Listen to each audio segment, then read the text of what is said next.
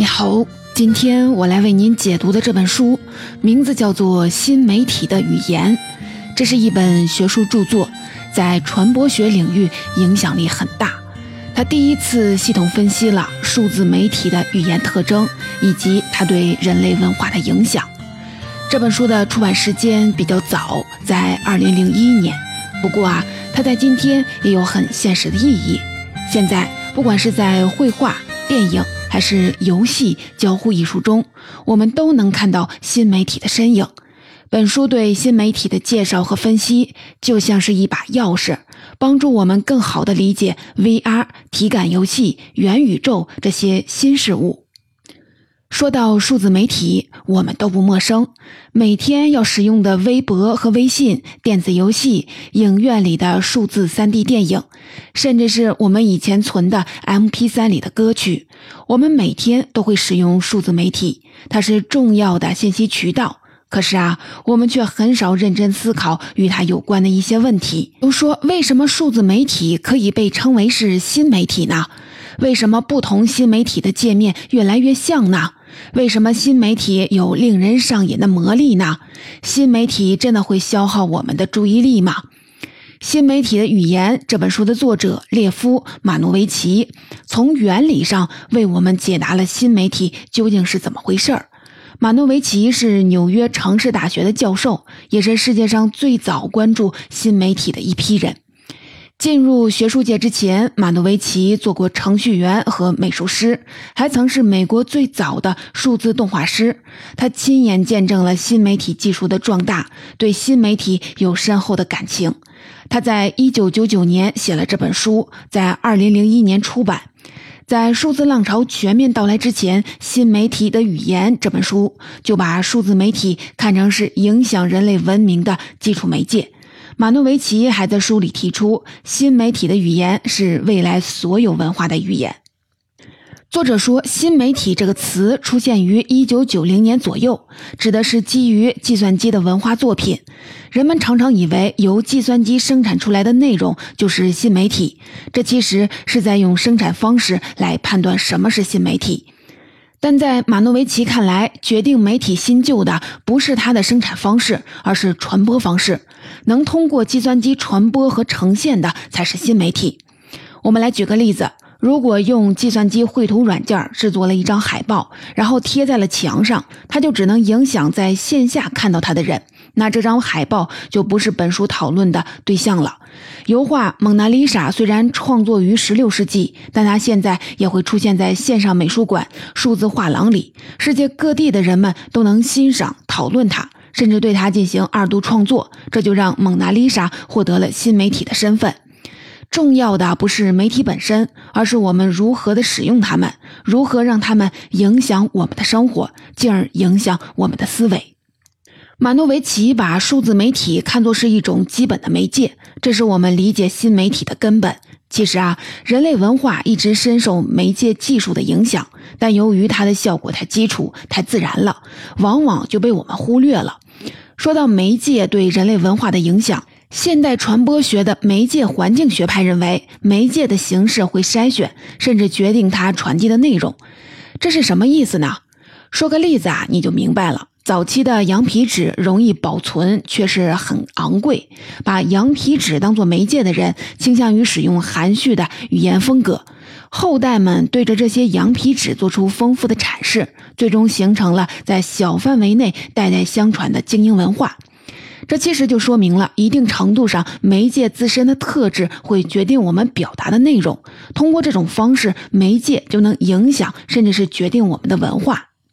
在这本新媒体的语言里，作者把新媒体技术放在了视觉文化的历史视野当中，阐述了新媒体与旧媒体的联系与区别。比如说，他把新媒体技术跟十四世纪的印刷技术、十九世纪的摄影技术做了个比较。印刷革命和摄影革命都曾改变了世界，跟他们相比，计算机媒体革命的影响更加的广阔深远。这场革命影响了传播的所有阶段，既影响了信息的获取、修改、传播、接受，也覆盖了所有的媒体类型。这本书就像是一个丰富的思想库，充满了马诺维奇的概念构想，其中一些技术预言已经实现了。比如说，马诺维奇在书的结尾部分设想了一种用户可以参与剧情的电影。现在啊，在网飞等网络视频平台上，用户可以影响关键剧情的走向，左右电影的最终的结局。不管你是互联网的从业者、文化艺术的工作者，还是普通的新媒体用户，今天的这本书都能帮你更加深刻地理解数字媒体，并从中获得启发。今天啊，我们从这座思想宝库里抽取了三个基本的问题，来为您解读书中的精华内容。怎样才能把握住新媒体的本质呢？我们普通人会被新媒体彻底改变吗？在新媒体的时代，怎样的文化内容才是紧跟潮流呢？我们开始进入第一部分，在这一部分，我们要解决一个基础的问题：新媒体新在何处呢？什么才是新的媒体语言呢？今天我们提到新媒体，可能会想到短视频平台、虚拟现实、社交媒体等等新生事物。直觉上，我们就会觉得，二十世纪九十年代互联网出现后，才出现了这些新媒体。然而啊，在马诺维奇看来，新媒体或许没有我们想象中的那么新。不管是内容上还是风格上，新媒体都跟许多传统的媒体关系密切。它跟传统的媒体并没有什么本质上的断裂。介绍新媒体时，马诺维奇采取了一种技术发明史的视角，他回到了新媒体诞生的源头，看看它如何从旧媒体里破壳而生。从这个视角出发，我们就会看到，今天所说的新媒体，其实产生自计算机术、媒体技术这两种现代技术的大融合，而它们开始融合的时间远远早于我们的想象。拿计算机屏幕为例，计算机屏幕诞生于二十世纪五十年代，它的设计基础可以追溯到第二次世界大战时的雷达系统。战场上瞬息万变，为了能随时的跟踪目标对象，人们发明了雷达，与之相配的显示器就成为了最早的动态图像的显示器。这个屏幕能用极高的速度刷新图像，动态显示敌机的位置。军官还可以用配套的光笔指点他，就像我们今天的移动鼠标在屏幕上出现的光标是一样的。再往前看，马诺维奇惊奇地发现，计算机的雏形与最早的摄影技术差不多在同一时间产生。十九世纪四十年代，巴黎出现了最早的照相技术。在同一时期，英国科学家巴比奇发明了一种分析机。这个机器呢，已经具有了现代电子计算机最重要的一些特征。它能根据打孔的卡片录入数据进行计算、储存并输出结果，被认为是现代计算机的鼻祖。这两项技术在社会中的用处非常的相似，它们都被用来记录和管理大量的人口数据，服务于现代社会的高效率的运转。后世的计算机发明家还从摄影术的变体，也就是电影当中找到了灵感，把拍摄的静止画面快速连贯的播放出来，就是我们看到的电影。计算机工程师发现，电影胶片处理数据的方式很像是计算机。摄影机把数据记录在胶片上，电影放映机读取出数据，然后投影在一块屏幕上。摄影机和计算机都会把数据存储在一种媒介上，都需要屏幕显现结果。于是啊，一九三六年第一台电子计算机问世时，用来记录数据的打孔带正是三十五毫米电影胶片。雷达电影居然都跟今天的电脑屏幕有关系，听起来是不是有点难以置信呢？我们可以再回想一下自己使用屏幕的方式：一块矩形的平面，距离我们的眼睛有一定的距离，与我们的视线保持垂直，我们与屏幕之间的界限很清晰。如果有人想要进入屏幕中，就只能触碰到屏幕本身。这其实啊，也是电影屏幕的规则。观众坐在椅子上，屏幕与人保持一定的距离，他们只能静默的欣赏，永远走不进屏幕里面去。新媒体跟旧媒体有千丝万缕的联系，这就决定了许多我们在新媒体中以为很有新意的东西，其实在旧媒体当中早就有了。比如说，人们常常认为交互体验是新媒体独有的。通过新媒体，人们可以跟虚拟的偶像互动、打招呼。而马诺维奇认为，在许多古典和现代艺术当中都蕴含着交互性，像是文学作品当中的省略叙述、电影当中的先知视角。他们都在通过盖住关键的细节，促使欣赏者自己去填补缺失的信息，这就是一种很强的互动。那么问题就来了，新媒体究竟新在哪里呢？本书把新媒体的本质定义成可编程性。马诺维奇认为，这才是新媒体语言的根本特征。什么是可编程性呢？就是说，所有媒体都共享同一套的底层语言，都是由零和一构成的代码语言。因此啊，我们就可以跨越不同的媒体类型进行编辑和内容整合。可编程性这个属性在旧媒体当中找不到先例。比如说，过去我们无法把油画《蒙娜丽莎》直接的转化成雕塑或者是歌剧，必须要经过跨题材的改编。但是现在，《蒙娜丽莎》每一寸的画布都可以被拆分成像素格，进而变成了代码，再通过软件瞬间的把它转化为了雕塑或者是电子音乐。借助可编程性，我们就可以让新媒体内容相互的转化，图像、运动影像、声音、形状、空间、文本。全都成了数据，可以用计算机来处理。从这个意义上来说，没有什么东西不能被新媒体收编。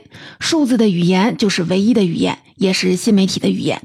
借助这种可编程性，新媒体改造甚至重建了许多传统的艺术形式。比如说，计算机可以用量化的方式来精确地表达视觉信息，这彻底改变了视觉艺术。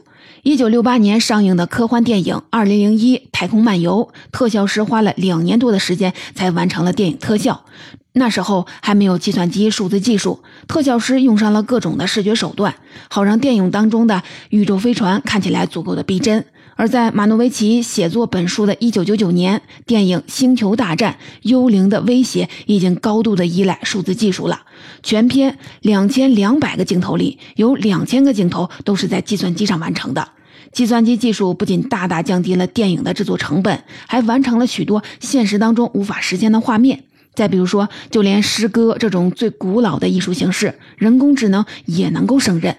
微软小冰通过程序生成的诗歌已经具有了相当高的艺术技巧。我们可以想象，数字生成的画面、声音、文字将会成为未来文化艺术的主流。新媒体是我们文化当中不可缺失的一部分。接下来要分析的问题就是：我们通过什么方式与新新媒体打交道？在这个过程当中，它又如何的改变了我们？人们划分文化时有一种习惯，是把文化分成了内容和形式，并且还常常的认为内容决定了形式，形式限制了内容。然而啊，新媒体动摇了这种划分方式。如果用传统的观点去看一个新媒体的底层代码，我们就很难去界定它究竟是新媒体的形式还是内容了。面对这个难题，这本书创造了一个新的概念——交互界面。作者用它来概括媒体对人的影响机制。所谓的交互界面，其实就是人和媒介打交道的方式。在打交道的过程当中，媒介自身的特性会影响人的使用习惯。比如说，我们翻开了一本纸质书，会习惯性的寻找目录和索引，从左往右的阅读，自然的就把文字分页。这就是印刷文字的交互界面。新媒体的交互界面被称为是人机交互界面，其实就是我们与计算机打交道的方式。它可以是很具体的东西。比如说，我们看得见、摸得着的电脑硬件它也可以是非常抽象的。比如说，普通人在使用电脑时，并不需要输入复杂的代码指令，而是由图形化的操作系统帮我们完成输入、连接、输出这些操作的。像这种帮助我们理解计算机语言如何表达的方法，就是人机交互界面。马诺维奇指出，人机交互界面绝不仅仅只是一扇通往计算机内部数据的透明窗口，它也有自己的逻辑。我们在人机交互界面里，任何一个简单的行为，其实都是都是在潜移默化的接受计算机的训练。比如说，我们常常听到一句话：“互联网时代，世界是平的。”互联网为什么有利于平等交流呢？这是因为在目前的人机交互的界面下，我们获取信息的代价变小了。以互联网为例，在现有的传输规则下，人们能够便捷地获取图像、声音、文字，没有使用门槛。在同一个网页里，各种信息平铺在眼前，而不是按照等级关系排列。不同网页之间通过超链接就能够跳转，并不存在谁先谁后、谁上谁下。这些特征呢，让普通的人在上网时能高效的发布和接收信息。有了互联网，普通人也可以成为掌握核心信息的专家，知识越来越不能被垄断。从这个意义上说，世界开始变得平坦了。而我们同计算机打交道的方式，也改变了我们使用传统媒体的方式。在可编程性的规则下，计算机不再只是一项专门的技术，而成为了人们访问、储存、传播所有文化的平台。于是啊，网页浏览器的窗口取代了电影银幕、电视荧屏、纸质图书、艺术馆的陈列柜、剧院的舞台。马诺维奇认为，一切文化形式都在被新媒体收编。我们其实不是在和计算机系统的发生交互，而是在跟这个新的融合文化发生交互。在这种融合文化当中，就算我们想要主动的放下手机、远离屏幕，也有很大的概率要跟新媒体的交互界面打交道。比如说，你在电梯里会被液晶显示屏里的广告影响；你要参加线上会议，甚至当你走进了超市，想要买一颗番茄，也要扫描它的条形码。交互界面的融合性还体现在它改变了我们的生活方式。现在很多人都有这样的感受：工作与生活的边界越来越难以区分了。这其实与人机交互界面也有重要的关系。不管是工作还是休闲，我们都越来越离不开计算机了。我们会用同一个浏览器工作、生活和娱乐，甚至就连执行的操作都差不多。查找、删除、剪切、复制，相同的交互界面，让我们可以同时的进行工作和休闲，而时间也再也没有明确的功能区分了。这种情形在几十年前是不可想象的。因为现代社会的时间划分很明确，大多数的人都能确保自己什么时候该做什么事儿，工作时间不能娱乐，个人的休闲时间也没有工作打扰。相应的，那时候的人们工作和休闲时使用的设备也完全不同。可是啊，人机交互界面改变了这一点。现在不论我们做什么，依赖的都是同样的操作系统和软件。当它在生活当中占据越来越长的时间时，很多人的生活方式也就被它主导了。其次呢，人机交互界面还塑造了有个性的文化。计算机不再仅仅是一个窗口、一个屏幕，它为不同的用户提供不同的世界。比如说，在社交平台上，每个人被推送的信息可能完全不同，甚至啊，同样的内容，根据用户的不同情况，也会呈现出不同的交互界面。比如说，根据用户家里网络连接的带宽，提供不同版本的界面；根据年龄提供不同的设计。老年人使用大字版的网页，为青少年用户增加图片。计算机出现之前，现代媒体遵循的工厂流水线的逻辑，生产出标准化和可重复的文化产品。同一部电影，大家在不同城市看到的拷贝都是一样的。可现在，你看到为你量身打造的推送内容，这就是新媒体的语言魔法。每个人都能在人机交互界面中获得独一无二的体验，甚至啊，每一刻的体验都是全新的，永远没有陈旧。计算机的历史只有短短几十年，新媒体的文化交互界面现在还处于早期阶段，我们不知道未来它会发展成什么样。但是啊，从新媒体语言的角度上看，未来谁能创造出新的交互界面，谁就能在新媒体当中独占鳌头。比如说，现在流行的 VR 技术已经在一定程度上改变了人们使用计算机屏幕的习惯。人们不再跟屏幕上的内容隔绝，而是能进入到内容里。当人们操纵 VR 的控制摇杆时，内容就会呈现展开。这些形式就跟我们刚才介绍的计算机屏幕有了根本性的区别。因此啊，我们可以说 VR 有着巨大的潜力空间。刚才我们讲了新媒体的语言，以及它如何改变了我们与文化的交往过程。新的传播形式要求有新的内容，我们不能简单的挪用传统的媒体内容，而是要注意到新媒体的文化逻辑已经改变了。首先呢，新媒体打散了我们对故事的依赖，建立了一种更加依赖数据库的文化生产形式。无论是小说、电影还是漫画，我们评价他们的标准往往都是故事是否精彩。故事需要有完整的人物和事件，需要有起因、经过、结果。就好比将一堆散乱的珍珠穿成了一条项链，在一堆混乱的素材当中建立起了秩序。看故事、听故事的时候，很多人都会痛恨剧透，这是因为故事的快感来自于秩序，必须经过完整的铺垫，大结局才精彩。然而啊，现在我们欣赏文化的方式已经发生了改变。就拿漫威宇宙系列超级英雄的电影来说，他们跟传统的小说、电影都不太一样，很像是一堆被自由搭建和拆分的积木。为什么这么说呢？因为在这些电影当中，剧情不再是最大的看点了，观众进影院之前可能就已经知道会发生什么了。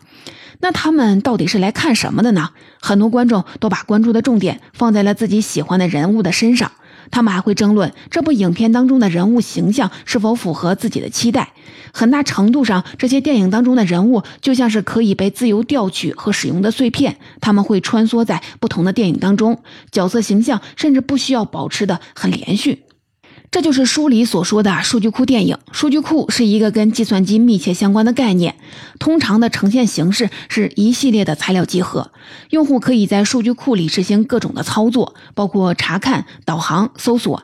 电影在拍摄的过程当中积累的素材可以形成一个数据库，在这个数据库当中，无论是人物、桥段，还是背景设定、影像风格，它们都只是一些地位平等的数据。电影创作者可以根据用户的需求，方便的对这。这些数据进行拆分和组合，一个电影人物的形象很可能是由各种有吸引力的元素搭配组合而成的。编剧们会根据咨询公司的观众调查报告，列出受欢迎的人物设定，然后有意识地增强或者是减弱某个元素，激发观众的兴趣。在这个过程当中，编剧们可以灵活地更换数据箱里的零件，这些零件可以是当下受欢迎的，也可以是过去流行的。在这种状况下，我们就能够理解为什么一些电影不再追求创新，而是反过来大量的引用过去的媒体内容、艺术风格和形式了。其次呢，新媒体还改变了文化风格的落脚点，让营造真实的幻觉再次成为了文化的目标。十九世纪末，在电影发明之初，观众看到荧幕上一列火车向自己开来，会惊慌的四处逃窜。那时候，营造真实的幻觉一度是视觉艺术的最高的追求。可是到了二十世纪，西方的艺术主流开始崇尚现实，拒绝以。创造幻觉为目标，更反对观众在幻觉当中长时间的沉浸。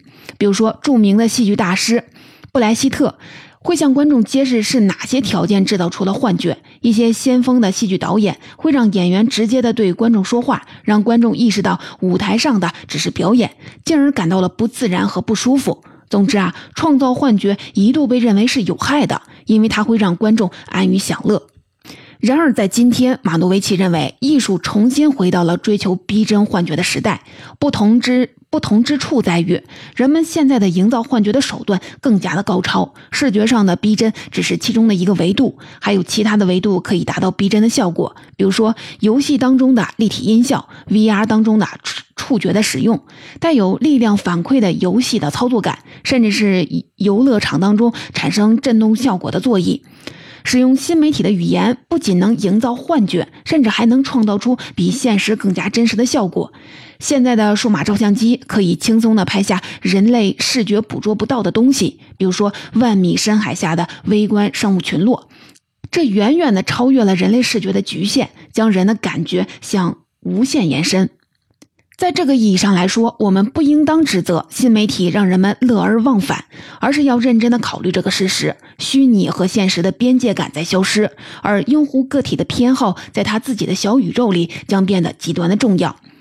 这么听下来，似乎新媒体的未来一片光明，能让每个人都满意。然而啊，并不完全如此。就连马诺维奇这么支持新媒体的人，也在提醒着我们：新媒体表面的自由背后，其实隐藏着更更深层的标准化。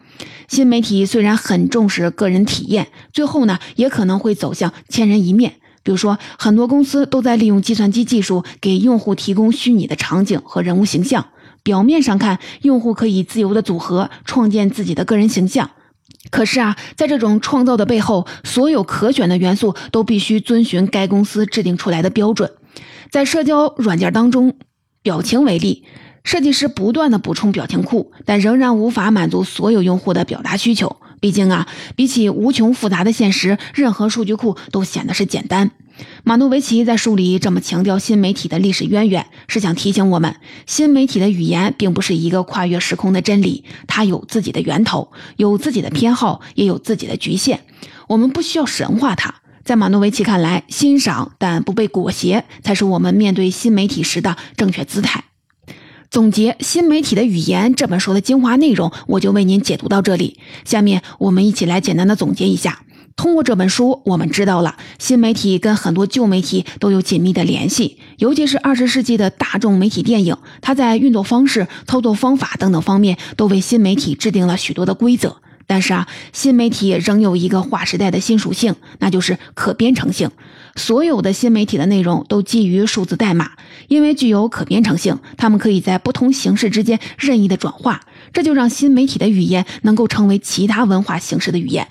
在作者看来，新媒体将以这种强势的属性对未来产生无法预估的影响。其次呢，我们习惯用内容与形式来区分文化。马诺维奇用人机交互界面取代了传统的二分法。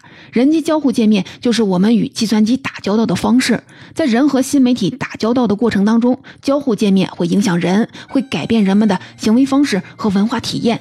现在的人们已经习惯用计算机处理所有的事情。我们在时间上不再有工作和休闲二者明确的划分，很多习惯在互联网上享受个性化定制的服务了。这本书还提醒我们，在新媒体时代，文化的风格和内容会随之调整，越来越多的文化生产会依赖数据库，营造有关真实的幻觉也再度成为了文化的目标。新媒体前景广阔，我们既要了解它的基本逻辑，也要随时的调整思维，跟上技术发展的脚步。